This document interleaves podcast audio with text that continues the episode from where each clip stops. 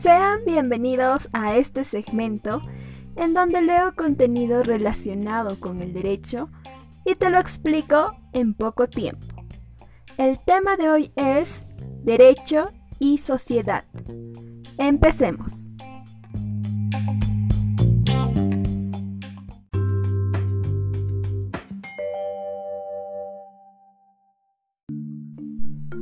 ¿Cuál es la relación entre derecho y sociedad?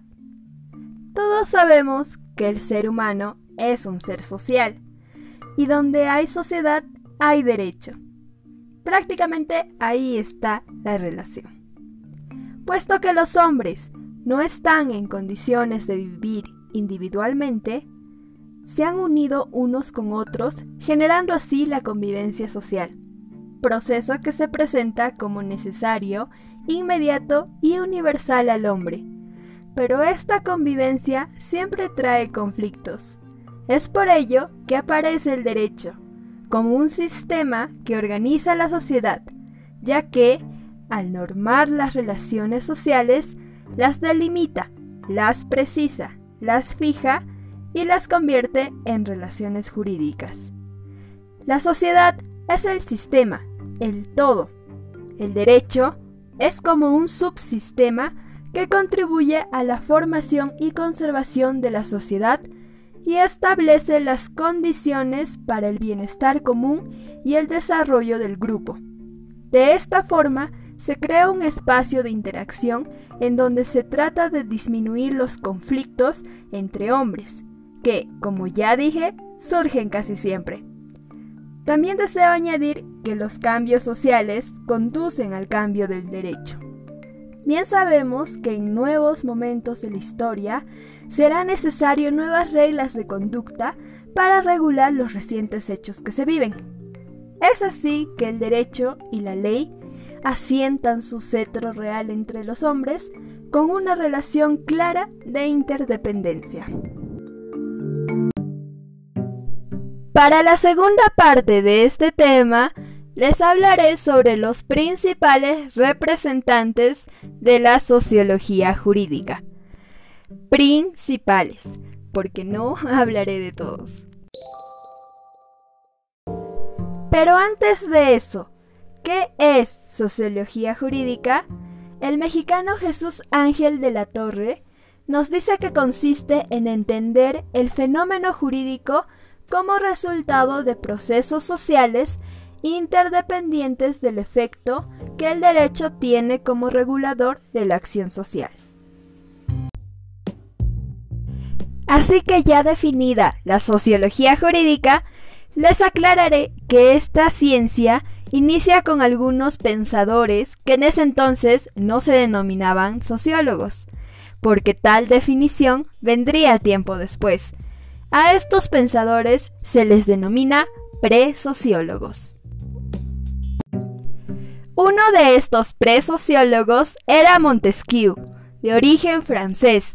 Su obra Cartas Persas, publicada en 1721 anónimamente, retrata su sociedad, de cómo el desorden, los privilegios, el libertinaje, la influencia de la Iglesia, los problemas del derecho, entre otros, son parte de su realidad. Hace de esta situación una crítica a la sociedad mediante una obra amena por el sarcasmo y la jocosidad con la que se relata. Montesquieu planteaba un modelo de monarquía constitucional, donde el monarca fuera frenado por un parlamento que estaría a cargo de los órganos legislativo y judicial. Es así que se genera la división de poderes del Estado, que permite tener un sistema equilibrado, donde no se recaiga en el despotismo o autoridad absoluta. Dicha división de poderes era absoluta en el planteamiento de Montesquieu, y hoy en día tal división no es tan rígida, permitiendo control, equilibrio, interdependencia y complementariedad. Siguiendo con otro presociólogo, hablaremos de Jean-Jacques Rousseau, El planteamiento de Rousseau contribuyó significativamente a la gesta de la Revolución Francesa y al entendimiento de los cambios sociales, políticos, literarios y también a que la sociología del derecho tuviese un razonamiento apropiado entre los principios del derecho político, la democracia directa, el análisis de las leyes y del legislador, la organización del poder, el papel del hombre en la sociedad, entre otros. En su ensayo llamado Discurso sobre las ciencias y las artes, el autor concibe que el hombre, antes de surgir la vida en la sociedad, era bueno, feliz y libre. Por tanto, vivía independiente, guiado por el sano amor a sí mismo. Así surge su máxima, el hombre nace bueno, la sociedad lo corrompe.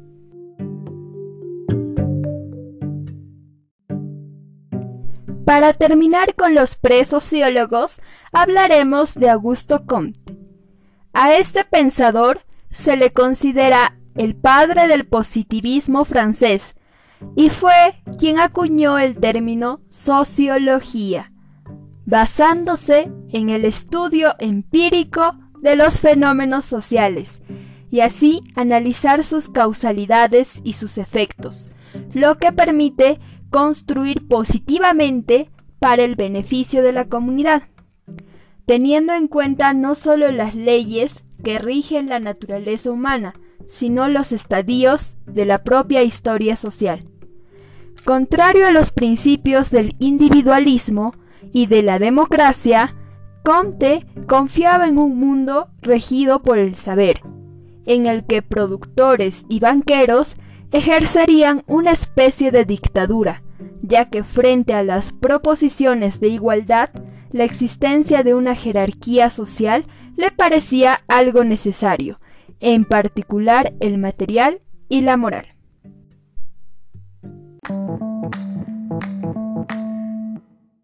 Bien, ahora pasaremos a hablar de los sociólogos clásicos, empezando con Emilio Durkheim filósofo francés. Se ha considerado que su mayor contribución fue hacer de la sociología una ciencia y dotarla de uno de los principales paradigmas de la sociología, el de los hechos sociales. Desde este paradigma, la atención se centra en los hechos sociales, las grandes instituciones o estructuras sociales y en la influencia que tienen sobre el pensamiento y la acción individual, siendo secundarios los actores sociales. Durkheim también toma en cuenta la institución estatal. Se interrogó sobre su funcionamiento y descubre el mecanismo del intercambio Estado-sociedad civil. No ignora ni la coacción ni la sanción, que ha encontrado desde sus primeros trabajos en donde planteaba la cuestión de la naturaleza del crimen y correlativamente de la función de la pena. El siguiente sociólogo clásico es Max Weber. Con su estudio de la sociedad, nos permite comprender de modo positivo y científico la influencia de los valores y las creencias sobre las formas de conducta humana. La sociología es definida por Weber como una ciencia que pretende entender interpretando la acción social para de esta manera explicarla causalmente en su desarrollo y efectos. Respecto a la burocracia, dicho sociólogo la ve como un órgano permanente de cooperación entre muchos individuos de los que cada uno cumple una función especializada, el cual es el ejemplo más típico de dominio legal. Dichas acciones se dividen en racionales, en afectiva y en tradicional, las cuales se relacionan estrechamente con los tres tipos de autoridad definidos por Weber la carismática, referida al peso del modelo familiar y religioso, la tradicional, que se refiere a la patria, al patriarca y a la moral, y la racional legal, que tiene que ver con el Estado moderno, la ley y la burocracia en el sentido puro de la palabra. Luego de esto, tenemos al sociólogo Karl Marx, padre teórico del socialismo científico y del comunismo junto a Engels. Nos propone un análisis dialéctico de la sociedad y analiza el conflicto entre los capitalistas y el proletariado. La tarea más importante para Marx lo constituía el análisis crítico de la sociedad capitalista contemporánea. Es así como nos plantea que el potencial humano, pese a las limitaciones sociales, podría posibilitar que el comunismo proporcionara un entorno adecuado.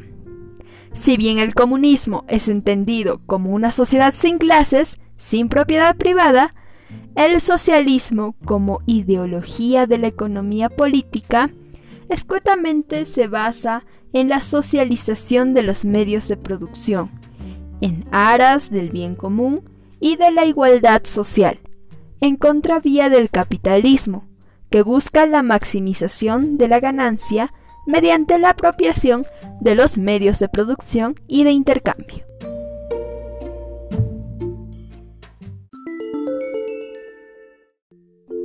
Ya para ir finalizando, toca hablar de los sociólogos contemporáneos. Hablaremos específicamente de dos.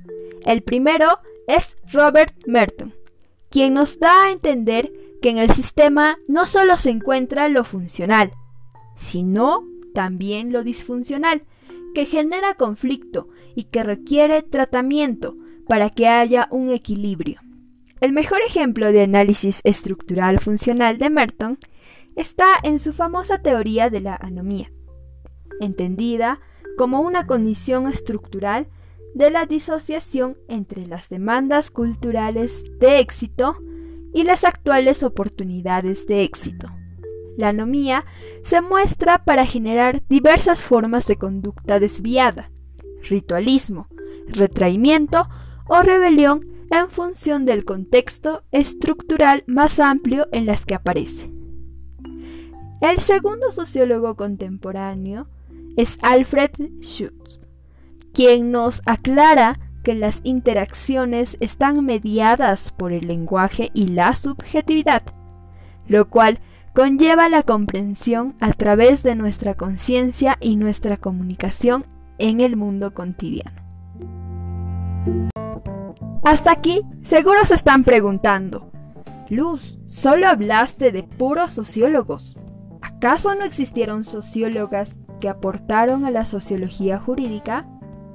Pues verán, la sociología ha sido un campo de acción netamente patriarcal y excluyente, por lo que ha invisibilizado el aporte científico de las mujeres.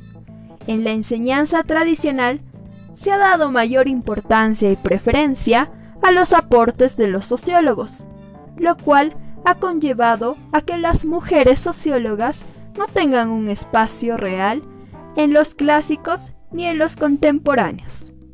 Pero nombrando algunas de ellas, tenemos a Jane Addams, cuyo postulado fue que la democracia, como doctrina política, como doctrina social, ¿qué? Hasta aquí seguro se estarán preguntando, Luz, solo hablaste de puros sociólogos. ¿Acaso no existieron sociólogas que aportaron a esta ciencia? Pues verán, la sociología ha sido un campo de acción netamente patriarcal y excluyente, por lo que ha invisibilizado el aporte científico de las mujeres. En la enseñanza tradicional se ha dado mayor importancia y preferencia a los aportes de los sociólogos, lo cual ha conllevado a que las mujeres sociólogas no tengan un espacio real en los clásicos ni en los contemporáneos.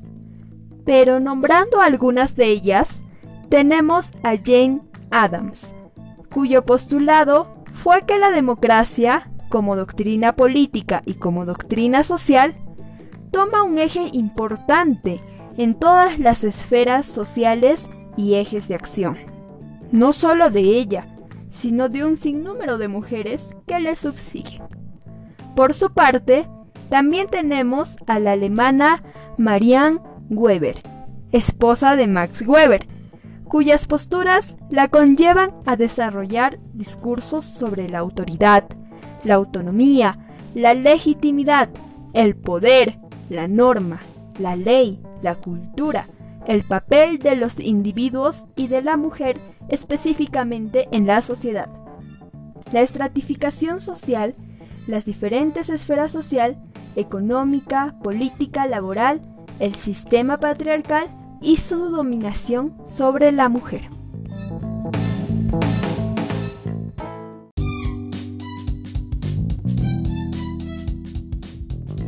Bueno chicos, a modo de resumen y apreciación mía, lo que más me gustó de todo lo que leí fue el entender esta estrecha relación de interdependencia entre la sociedad y el derecho, en donde ninguno puede existir sin el otro.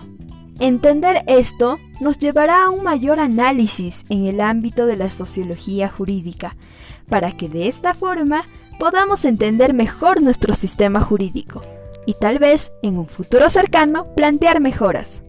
Espero que este primer episodio del programa les haya sido de mucha ayuda y no duden en sugerirme otros temas para que los lea y se los resuma. Hasta la próxima.